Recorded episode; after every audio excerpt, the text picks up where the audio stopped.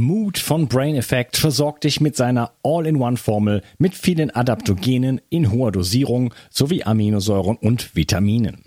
Endlich musst du keine einzelnen Produkte mehr supplementieren und sorgst außerdem mit der Aminosäure L-Tryptophan und Vitamin D für die Unterstützung deiner Serotoninbildung. So schaffst du beste Voraussetzungen für Zufriedenheit, Entspannung und Kreativität. In Mut findest du den Heilpilz Cordyceps, Rhodiola, Kurkuma, Vitamin D, K2, B1, B3, B12 und vieles mehr. Alle Inhaltsstoffe kann der Körper schnell aufnehmen, weil bei der Produktentwicklung explizit darauf geachtet wurde. Außerdem ist Mut für Veganer praktisch ideal. Und übrigens gibt es jetzt auch die leckeren Happy Bars mit Vitamin D und L-Tryptophan angereichert. Der Nussriegel ist somit eine tolle Ergänzung zu den Mutkapseln und besonders für diejenigen, die keine Kapseln schlucken können oder wollen.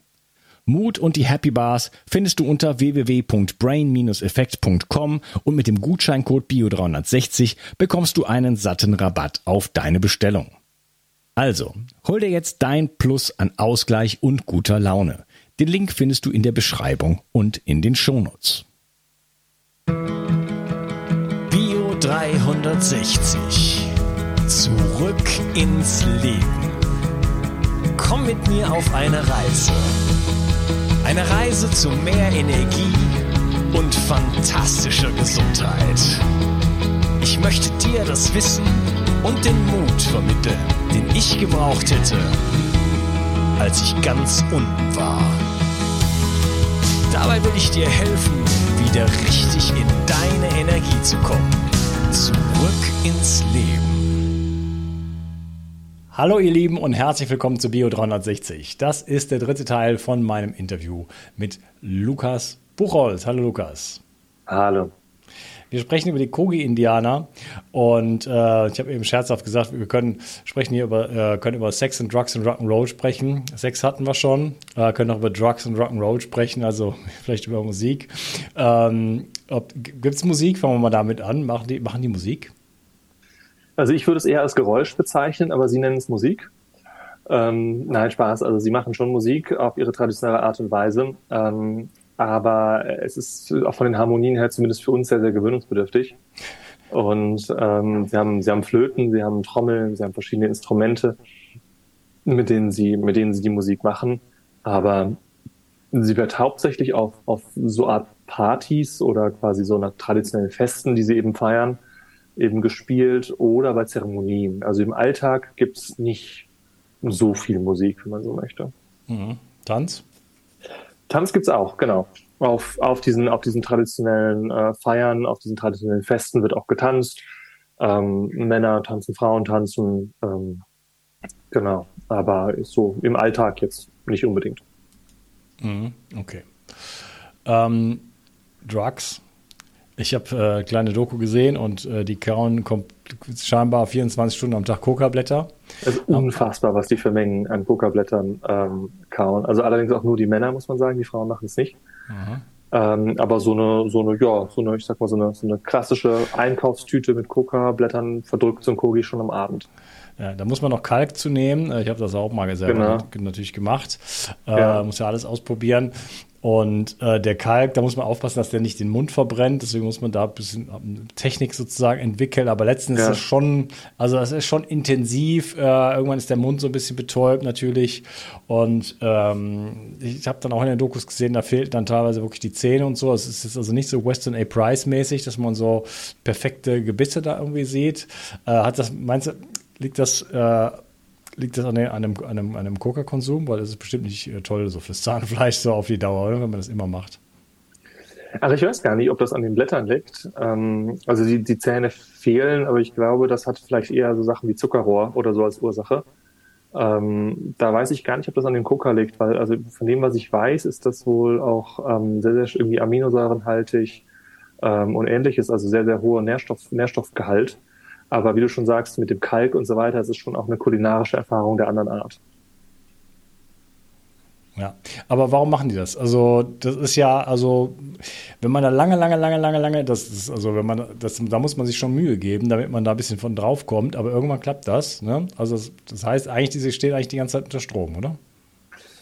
Ja, also es gibt, es gibt verschiedene Ebenen. Also erstens gehen sie davon aus, dass die Coca-Pflanze eine weibliche Pflanze ist und dass deswegen die Männer sie kauen müssen, um letztendlich ähm, ihre eigene Männlichkeit, wenn man so möchte, auszubalancieren. Also letztendlich haben sie wohl kulturell verstanden, dass ähm, ich sag mal, eine destruktive Männlichkeit eben sehr, sehr viel kaputt machen kann. Auch sagen, sie sind Matriarchat, die Kogi. Ähm, das heißt, das ist auf der einen Ebene etwas, was, was die Männer machen. Das andere sagen sie eben, dass es ihnen hilft beim, beim Meditieren, also einfach sich zu konzentrieren. Also ich glaube, dass es nicht tatsächlich um einen Rausch im eigentlichen Sinne geht, sondern eher um eine, eine Konzentration ähm, und ein, ein sich konzentrieren. Und dieser, sie haben, wie gesagt, so einen kleinen Kürbis, wie du schon gesagt hast, mit diesem Kalk drin. Äh, der heißt Poporo auf Spanisch oder, oder Sugi auf, auf Kagaba, auf der Sprache, die sie sprechen. Ähm, und ähm, das ist gleichzeitig eine Art Meditation. Das heißt, quasi diesen, diesen ähm, Saft von den Kokablättern mit dem Kalk, den reiben sie mit diesem, mit so einem Holzstock eben an diesen, an diesen Kürbisrand und da entsteht wie so eine dicke, dicke Schicht.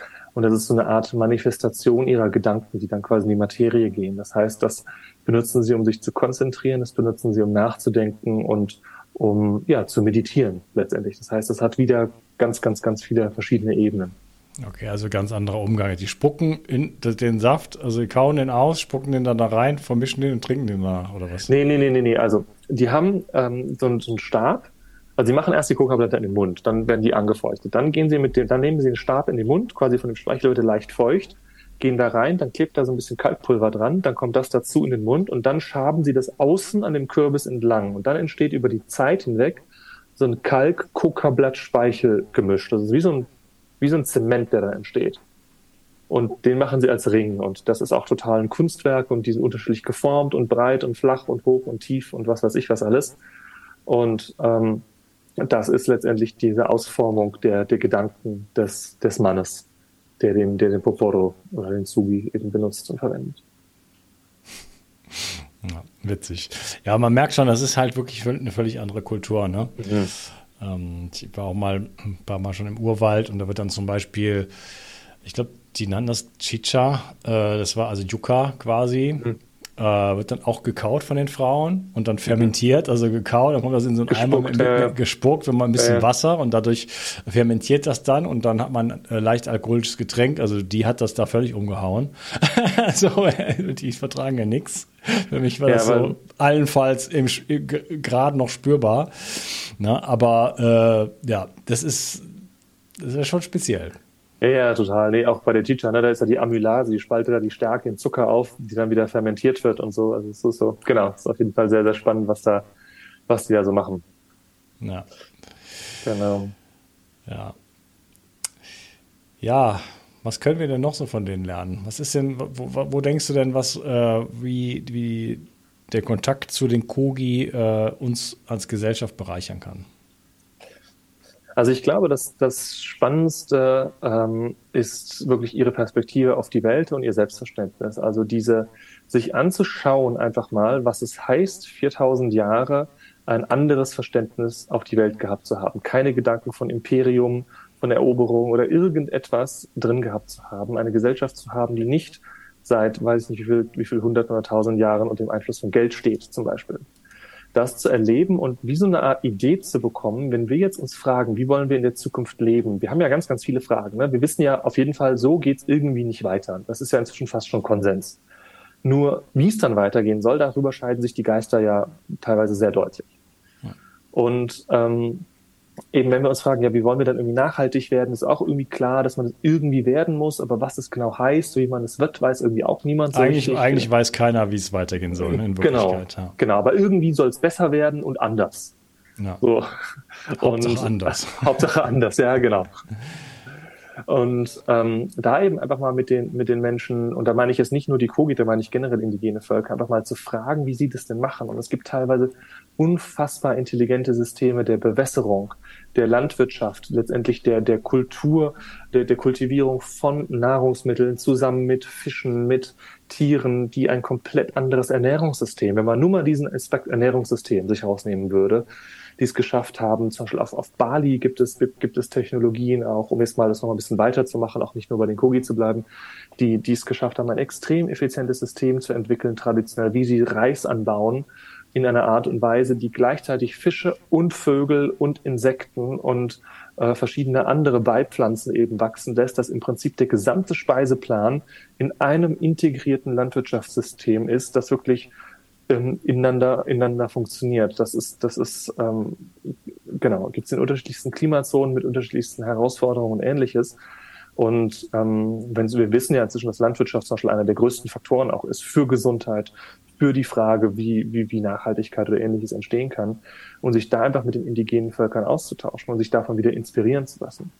Anderes Beispiel, ähm, es gibt eine uralte alpine Holzbautradition, die in einer bestimmten Art und Weise das Holz äh, verzahnt haben und daraus eben Holz, äh, Holzwände gebaut haben, die so dick sind, dass sie eine thermische Trägheit haben, die so hoch ist, dass ähm, diese Häuser keinerlei Heizung und keinerlei Klimaanlage brauchen und niemals unter 19 Grad und niemals über 24 Grad fallen. Das heißt, man hat nur durch die Architektur, und es ist total low-tech, es ist nur Holz, einfach intelligent in der ursprünglichen Art und Weise zusammengesetzt, ähm, dass Häuser schafft, die deutlich besser sind fürs Körperklima, also für, für alles drum und dran. Sogar die Herzpumpleistung äh, ist gemessen worden, äh, quasi ist dort, dort weniger, also das Herz braucht weniger Energie, einfach quasi um den Körper dementsprechend äh, zu versorgen. Und man braucht null Energie, um diese Häuser in irgendeiner Art von Temperatur zu halten. Und das ist, wenn ich mir jetzt die Debatten anhöre, ähm, momentan, äh, auf wie viel Grad jetzt welche Häuser mit welchem Gas äh, geheizt werden sollen oder nicht geheizt werden sollen,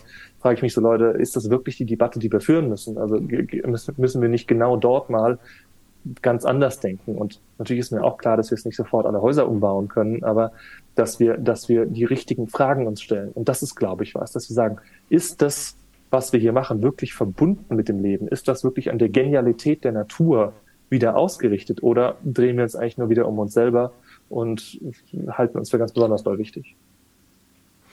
Ja, frieren für den Frieden. Genau. ja, das ist, äh, ich kann mir gar nicht vorstellen, wenn die Kogi jetzt noch im September hier, hier hinkommen, wie die, äh, ich meine, sie werden ja vieles auch gar nicht mitbekommen. Oder auch doch, aber ne, also was natürlich wissen sie nicht, was so politisch abgeht und so weiter. Also sie würden doch nur noch eigentlich nur noch den Kopf, die, die Hände über dem Kopf zusammenschlagen, oder? Wenn sie unser Leben so betrachten. Also würden wir ja auch, wenn wir den, wenn wir den Abstand hätten, oder? Genau, würden wir auch, wenn wir den Abstand hätten. Genau. Und das ist auch das Interessante, ist, dass es letztendlich uns einen Abstand ermöglicht. Und das ist auch einer der absolut größten, größten Werte. Es gibt uns die Möglichkeit, neu, frisch und klar darüber nachzudenken. Über, über die glaub, Augen eines anderen. Über die Augen eines anderen, genau. Und der Punkt ist, die Kogi dürfen Dinge sagen, die wir nicht sagen dürfen. Das ja. ist auch das Spannende. Wenn wir sie sagen würden, wären wir als die übelsten Esoteriker verschrieben, zum Beispiel, oder Hippies oder Ökos oder was auch immer, je nachdem, wo man sich bewegt. Und aber wenn das, wenn das auf einmal indigenes Volk sagen, applaudieren auf einmal alle, weil das war ein indigenes Volk, das was gesagt hat. Und ähm, das ist eben, das ist eben was, wo, wo auf einmal sagt, ja, stimmt, die haben total recht, oh, so weise. Genau, aber hätten wir selber auch drauf kommen können. Ähm, nur wir dürfen das irgendwie nicht mehr. Und das ist eben ein spannendes Feld, in dem wir uns da bewegen, wo wir uns wieder fragen, ähm, oder andersrum in, in meiner Arbeit, wenn ich auch mit Unternehmen arbeite, sage ich immer, es gibt ja quasi diese traditionelle klassische industrielle Wirtschaft, wo wir herkommen. Dann gibt es die, die sagt, wir wollen ein bisschen weniger kaputt machen. Das ist so die grüne Wirtschaft oder die ökologische Wirtschaft. Und dann gibt es ja jetzt Nachhaltigkeit. Nachhaltigkeit sagt ja immer hier Net Zero oder Carbon Zero. Also alles muss immer Zero sein. Also letztendlich geht es darum, im Idealfall nichts mehr kaputt zu machen, was auch immer das heißt. Sei es auch nur in Bezug auf CO2 oder warum auch immer. Ja. Und letztendlich ist das aber alles noch etwas, ne, wo, wo ich sage, es ist eine degenerative Spirale. Es ist was, wo wir letztendlich immer noch auf einer degenerativen Perspektive mit uns selber, mit anderen Menschen, mit dem Planeten umgehen. Und dann kommen wir auf die andere Seite der, der, des Charts, wenn man so möchte. Und da geht es quasi um die Frage der Regeneration. Also wie können wir durch das, was wir tun, einen ganzheitlichen Mehrwert schaffen? Wie können wir wieder durch unser Handeln, durch unser tägliches Tun letztendlich positive Effekte für uns selber, für andere und für die Natur schaffen? Und dazu braucht es eben diese, diese andere Perspektive. Und das ist das, was die indigenen Völker noch haben. Unterschiedlich. Die, sind, also die darf man auch nicht über einen Kamm scheren. Ne? Also jeder hat da auch seine eigene Perspektive, eigenes Umfeld, eigenen Ansatz und so weiter. Aber es ist tatsächlich was, was sie in vielen Aspekten, auch nicht immer, aber in manchen, in manchen Aspekten eben eint. Und da wirklich zu sagen, warum sind wir hier? Wir sind hier, um letztendlich was Positives zu hinterlassen, und zwar in einer ganzheitlichen Art und Weise. Und das ist was, was, was kann man anwenden auf Gesundheit, Das kann man anwenden auf, auf Politik, auf Landwirtschaft, auf Architektur, auf das, das, das sind Prinzipien, die greifen überall. Und diese Prinzipien des Lebens, wie das Leben funktioniert, wie jedes Ökosystem funktioniert, wieder in unser menschliches Handeln zu integrieren, ist letztendlich das, worum ich glaube, worum es geht und was wir eben auch wirklich lernen können, was diese Völker eben praktizieren. Ja. Welcher Gedanke liegt dieser Situation zugrunde? Ne? Das ist letzten Endes dann schon wieder, äh, das führt ja dann zu, zu, einem anderen Weltbild und äh, mhm. dementsprechend verhalte ich mich dann auch in diesem Weltbild. Genau. Letztendlich, man, man darf ja nicht vergessen, alles, was wir tun, sind ja Antworten auf dieses Weltbild. Ne, es gibt ja immer so diese Kampagne jetzt auch, wo geschrien wird immer Act now, Act now, wir müssen was tun und dabei wird vergessen, dass wir die ganze Zeit was tun. Die Frage ist nur, was tun wir? Und das ist, glaube ich, der wichtige Punkt, dass dass es nicht darum geht, jetzt irgendwie auf einmal ganz, ganz viel doll und mehr zu tun auf einer Ebene, sondern die Dinge mal anders zu tun. Weil alles, was wir, letztendlich alles, was, was wir ja leben, wird ja durch unsere Lebensenergie, durch unser Handeln, wird es ja, wird es ja quasi am Leben erhalten und bleibt ja quasi in dieser systemischen Existenz, bleibt ja in diese, in dieser, in diesem Zustand. Und ähm, deswegen glaube ich, geht es nicht darum, eine Art Aktionismus in irgendeiner Art und Weise zu, zu propagieren, sondern eher zu sagen, wir können auf einer spielerischen, freudvollen und letztendlich, weil das ist, glaube ich, die Grundlage auch davon, Art und Weise wieder neu ausprobieren, ähm, wie Dinge, wie Dinge gehen können auf so eine lebendige Art und Weise. Und es gibt ja auch schon wunderbare Beispiele dafür, die zeigen auch, dass es, dass es geht. Und ich glaube, davon, ähm, da dürfen wir uns einfach wieder mehr reintrauen. Das kann im persönlichen Leben sein, wie im unternehmerischen Leben, wie im politischen Leben, wo auch immer. Ja. Wie ähm, gehen denn oder werden die, werden die krank? Also gibt es da Krankheiten äh, und wenn ja, wie gehen die damit um? Gibt es da Medizinmänner? Wie muss man sich das vorstellen? Also wie ich die Kogi verstanden habe, gibt es keine Krankheiten, sondern es gibt nur Krankheit im Singular. Weil Krankheit ist letztendlich immer Ungleichgewicht. Das kann total verschiedene Symptome haben. Das kann mal ein gebrochenes Bein sein, das kann mal irgendwie eine Lungenkrankheit sein, das kann mal irgendwie ein Schlangenbiss sein oder eine Infektion. Aber letztendlich ist es ein Ungleichgewicht. Es ist immer die Frage, welcher Natur oder welcher Art ist dieses Ungleichgewicht. Weil letztendlich ist ein Schlangenbiss nur was, was dazu führt, dass ich nicht achtsam war, vielleicht die Schlange nicht gesehen habe und dann gebissen wurde. Das gleiche mit einem Unfall. Und ähm, auf einer anderen Ebene habe ich vielleicht was gedacht oder gesagt, was in meinem Immunsystem geschwächt hat und wo ich eine Lungenkrankheit äh, bekommen habe. Also interessanterweise gab es zum Beispiel auch kaum Covid-Fälle bei den, bei den Covid. Die haben sich einerseits zurückgezogen, andererseits sind die ziemlich, ziemlich, ziemlich gesund geblieben, die allermeisten. Was ich auch sehr, sehr spannend finde. Ähm, und ähm, das ist eben was, genau, wie gehen Sie, wie gehen Sie damit um? Das heißt, Sie schauen sich erstmal dieses Gleichgewicht an und sagen, was ist hier ein Ungleichgewicht? Es kann sein Ungleichgewicht mir selber, es kann ein emotionales Ungleichgewicht sein, ein körperliches Ungleichgewicht, ein psychisches, ein ähm, gedankliches Ungleichgewicht, es kann Ungleichgewicht in der Familie sein, es kann Ungleichgewicht sein mit einem Territorium. Das heißt, sie würden sich der, die denken immer total vernetzt. Die würden zum Beispiel sagen, ah, okay, diese Emotion gehört zu diesem Organ. Also es gibt irgendeine bestimmte Emotion, die gehört zur Leber. Die Leber, äh, das passt zum Onkel mütterlicherseits. Und das passt zu der und der Lagune oben in dem und dem Berg, weil der steht für quasi diese Leber, die Leberqualität. Das heißt, es ist so ein bisschen angehaucht vielleicht auch irgendwie an chinesische Medizin, Ayurveda, was wir aus diesen, aus diesen Bereichen kennen, ein bisschen auch dem Schamanismus obwohl es kein klassischer Schamanismus in dem Sinne ist, ähm, den es glaube ich auch gar nicht gibt, aber quasi wie man ihn sonst in Teilen von, von Südamerika eben hat. Und ähm, damit arbeiten sie dann. Das heißt, sie arbeiten erstmal auf geistiger Ebene. Sie gucken sich erstmal, was, was ist hier schiefgelaufen auf einer höheren Ebene und gehen dann quasi immer weiter runter. Also gucken dann, gibt es vielleicht irgendwelche Pflanzen, die helfen könnten? Äh, Braucht es vielleicht irgendwie eine Art von, keine Ahnung, Chiropraktika, müssen irgendwelche Knochen wieder rück eingerenkt werden oder was auch immer es halt dann, dann braucht entsprechend. Ähm, und das ist das, wie sie eben mit den Krankheiten ja, umgehen oder wie sie die behandeln. Ganz, ganz viel ist allerdings aber auch Prävention. Das heißt, in der Akutbehandlung ist das eine, aber das, ein großer Anteil ist eben die emotionale, geistige, körperliche äh, Prävention. Ja. Also wenn viel von den Gedanken kommt, von der, also von den höheren Ebenen, sage ich jetzt mal, wenn man dort dann arbeitet, zum Beispiel durch dieses Ritual, wo du gesagt hast, alle zwei mhm. Wochen sprechen die sich richtig aus. Ne? Also reinigen sozusagen ihre Gedanken. Mhm. Dann gibt es ja schon mal weniger Verschmutzung, was dann letzten Endes zur Krankheit führen würde. Genau. genau. Ich meine, die haben natürlich auch Herausforderungen. Ne? Ich meine, äh, in, in, den Bergen hat die kolumbianische Regierung gegen die Guerilla-Gruppen gekämpft, haben dann Agent Orange Entlaubungsmittel versprüht, das dann irgendwie in den Wassersystemen gelandet ist. und so weiter. Und das waren schon auch Sachen, wo die Kogi dann auch an ihre Grenzen gekommen sind, wo sie gesagt haben, hier, was, das hat, das hat mit uns irgendwie dann auch nicht mehr so viel zu tun. Und das ist natürlich auch die Herausforderung, unter denen die auch, auch bisher leiden. Deswegen, wir haben auch einen Verein gegründet, Lebendige Zukunft heißt der. Können wir vielleicht ja unter dem Video einblenden, ähm, wo wir uns eben auch einsetzen, mit dem in Kontakt zu kommen, mit den Kogi diese Reise auch zu organisieren und ähm, vor allem auch den Kogi dabei zu helfen, ihr angestammtes Land wieder peu à peu zurückzukaufen. Also wo es einfach auch darum geht, ihnen zu helfen, dass sie ihre Lebensweise bewahren können, dass sie das ursprüngliche Land, weil das ist die Grundlage ihres Lebens, dass sie das einfach erhalten können und ähm, dass sie da, dass sie da äh, dieses das Land eben wieder zurückbekommen, peu à peu, Schrittchen für Schrittchen. Ja, wunderbar.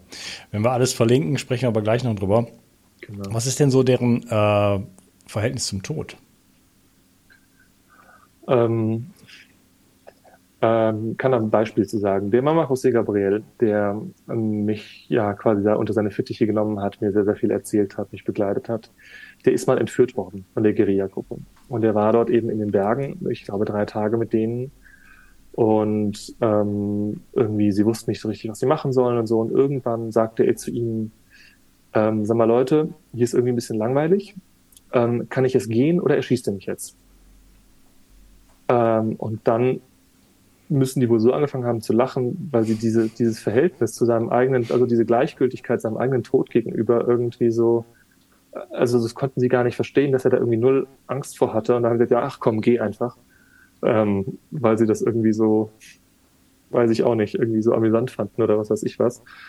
Ähm, ja, deshalb die Kogi haben ein sehr entspanntes Verhältnis zum Tod. Es ist, gehört einfach dazu, sterben immer wieder Menschen, sterben auch immer wieder Kinder ähm, ist das, also ist das, in, ist das irgendwie im Bewusstsein? Ist das dann irgendwie öffentlich? Wir verstecken ja alles irgendwie immer so und tun so, als würden wir niemals sterben. Äh, ist denn das, also ist, gehen die da bewusst damit um?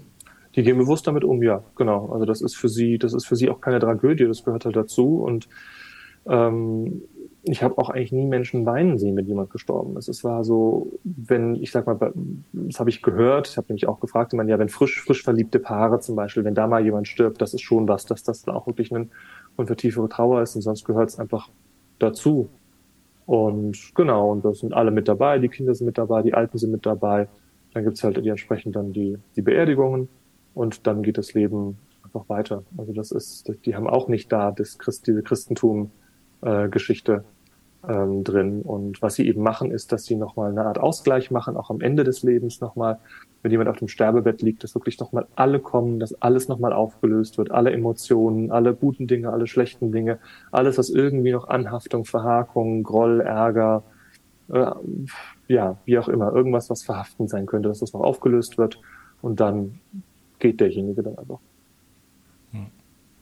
Super spannend. Du hattest erzählt, du hast ein Buch geschrieben, wie heißt das? Und ähm, die, die Kogi haben dich beauftragt damit, was ja schon mal ziemlich cool ist oder auch witzig. Und du hattest noch nie ein Buch geschrieben. Äh, was war denn der Auftrag konkret? Was steht denn da drin? Ähm, also das Buch heißt Kogi, wie ein Naturvolk unsere moderne Welt inspiriert. Ist 2019 erschienen bei, bei Neue Erde. Und ähm, da geht's um ja letztendlich ihre Sicht auf die Welt, also das Lebendige wieder uns näher zu bringen, was es heißt, mit dem Lebendigen in verbunden zu sein, in Verbundenheit zu sein. Und ich habe das Buch geschrieben quasi mit Art von drei Teilen. Also ich habe einerseits lange Zitate von den, von den Kogi-Weisen selber, dass der Leser so ein Gefühl bekommt, wie das ist, äh, selber dort am Feuer zu sitzen, mit denen zu sprechen. Ähm, der zweite Teil ist wie so eine Art Kontextualisierung, dass man versteht, was meinen die damit eigentlich, ähm, aus meiner Perspektive. Und das dritte ist meine Erfahrung, meine Erlebnisse, meine Reise ähm, Zeit, die ich dort eben verbracht habe. Und das heißt, es ist so ein Zwischending letztendlich zwischen einer Beschreibung der Kultur, was ich daraus schließe, was es für uns bedeutet, was wir davon lernen können und letztendlich so eine Art, ja, erste Reise in, in diese Welt und vor allen Dingen in dieses Denken, in dieses organische, in dieses lebendige Denken. Und ähm, zum Beispiel ein Konzept, was sie haben, heißt der eine Gedanke, Jigoneshi. Ähm, das ist eben die Grundidee, dass das Leben eine einzige Kraft ist und sich einfach in ganz vielen verschiedenen Symptomen äußert und ähm, zeigt. Und ähm, genau, wie wir uns da wieder mit verbinden können, was das einfach auch wieder heißt, wenn wir das unseren Entscheidungen zugrunde legen, unsere Art zu leben zugrunde legen und, und ähnliches. Okay. Wo kann man denn mehr darüber erfahren? Jetzt äh, für den September, ähm, du hast mir so ein PDF geschickt, aber jetzt für die Leute, kann man irgendwo sehen, wo Veranstaltungen sind? Genau, wir haben eine Website als Verein, da heißt lebendigezukunft.org. Da ist das zu sehen. Da ist das zu sehen, da gibt es oben den Reiter ähm, Kogi-Reisestationen. Ähm, und ähm, genau, das können wir verlinken. Ich habe auch noch so, so einen Hyperlink für das PDF, den können wir auch einfach hier drunter packen, da können die Leute sich das direkt runterladen. Da kann man sich direkt anmelden, kann gucken, wo in der eigenen Stadt was stattfindet, äh, wo man hingehen kann. Deutschland, Österreich, Schweiz und ein Exklusivevent in, in Schweden haben wir eben auch hauptsächlich für Investoren und, und CEOs, ähm, Wirtschafts-, Wirtschaftsentscheider, wenn man so möchte, die mit den Kogi zusammenkommen. Genau, sonst auf meiner eigenen Website lukasbuchholz.com kann man was über mich erfahren. Ich halte Vorträge, auch in Konferenzen bei Unternehmen, bringe diese Themen eben den Menschen näher, sagen die, die wollen mehr darüber erfahren, auch zu bestimmten Teilbereichen, da kann man auch nochmal tiefer gehen. Und diese Frage eben, was wir von indigenen Völkern, Völkern lernen können. Genau. Mhm. Und sonst Reground, ja. Ja, kann man irgendwie mitmachen? Du hattest eben erwähnt, man kann denen auch helfen, dass die sich zum Beispiel Grundstücke zurückkaufen können oder gibt es irgendeine Art von Interaktion oder ist es nur zuhören und zuschauen? Nee, man kann mitmachen, natürlich. Also im, im Verein kann man beitreten, das ist ein ganz normaler Verein, man kann aktives Mitglied werden, mitgestalten, man kann Fördermitglied werden. Ähm, denn die Kogi haben, wie wir schon ja gelernt haben, einen speziellen Sinn für Humor. Also als mit dem Buch fertig war, haben sie gesagt, wir haben da übrigens noch ein Projekt, was wir gerne mit dir machen würden, beziehungsweise was du machen sollst letztendlich. Ich dachte mir so, ja klar, noch was. Ähm, aber gut, ich habe dann auch wieder eingewilligt und haben sie gesagt, mach doch bitte eine Akademie. Eine Akademie für das Thema ähm, ja, Lebendigkeit, lebendiges Denken und Handeln, Genialität der Natur wieder organische, organische Perspektiven mit dem Leben verbunden in, in die moderne Welt bringen und was das heißt. Und da haben wir eben den Verein gegründet, Lebendige Zukunft. Untertitel lautet Ursprüngliches Wissen für die moderne Welt. Und das ist eben der Ort, wo wir momentan die Akademie entwickeln, wo wir sie auf, aufziehen werden und wahrscheinlich auch physisch und online eben ähm, dazu anfangen werden zu arbeiten, und ähm, das ist das Projekt, was jetzt die nächste Zeit kommt. Das heißt, zusammen mit dem Landrückkauf der Kogi, wo wir uns auch sehr freuen über Spenden, auch für die Akademie. Ähm, und ähm, das ist das, was Menschen tun können. Oder sie können eintreten und aktives Mitglied werden und, und mitmachen oder eben Fördermitglied. Ja. Also dieser äh, Kontakt, den du da gehabt hast, weil du auf irgendeiner Veranstaltung warst, ähm, das hat für dich auf jeden Fall weitreichende Konsequenzen. So kann man das sagen. Ja, Wahnsinn.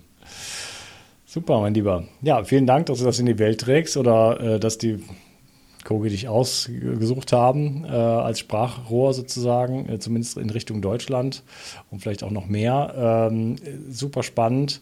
Ähm, organisches, lebendiges Denken hast du am Ende gesagt. Ich glaube, wir können da viel, viel von mitnehmen, äh, unsere Gedanken zu hinterfragen, wie ne, dieser, dieser Satz, äh, welcher Gedanke liegt einer Situation zugrunde und mhm. äh, wieder ja, lebendiger sozusagen zu denken ne? und aus unseren äh, eigenartigen Mustern rauszufallen und einfach mal uns, zu, uns zu hinterfragen, das reicht ja alleine schon. Ne? Alles das, genau. was wir machen, zu hinterfragen, indem man sich andere anschaut und dann vielleicht aus deren Augen einfach mal auf uns draufschaut. Ne? Deswegen, äh, ja, geht zu den Vorträgen hin äh, und äh, schön. Genau. Ich freue mich, wenn ihr kommt. Äh, genau. Es ist sehr spannend, auch die Kogi selber zu erleben, ihre Präsenz zu erleben, selber Fragen stellen zu können und genau. Okay, ich schaue auch mal in den, in den Kalender rein, weil ich bin im September in Deutschland, ob ich da irgendwo noch zustoßen kann.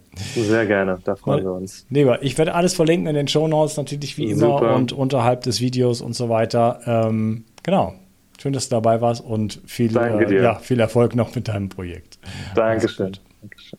Ciao. Ciao, ciao. Wenn du hier schon länger zuhörst, weißt du, wie wichtig heutzutage Entgiftung zur Erhaltung deiner Gesundheit ist. Seit Anbeginn setze ich auf medizinisches Zeolit in meinem Entgiftungsprotokoll. Nun gibt es endlich das ultimative Zeolit-basierte Entgiftungsprodukt von Bio 360.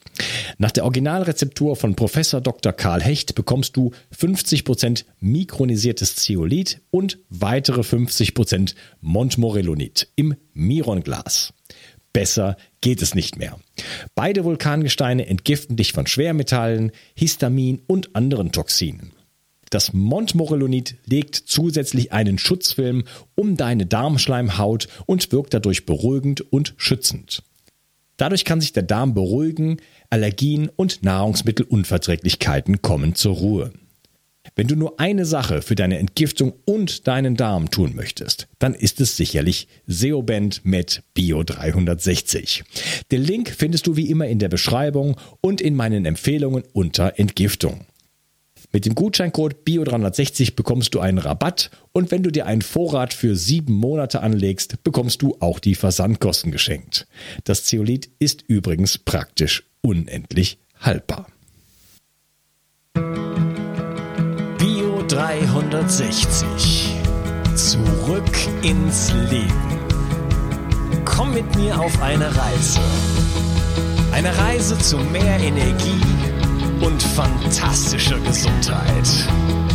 Ich möchte dir das Wissen und den Mut vermitteln, den ich gebraucht hätte, als ich ganz unten war. Dabei will ich dir helfen, wieder richtig in deine Energie zu kommen. Zurück ins Leben.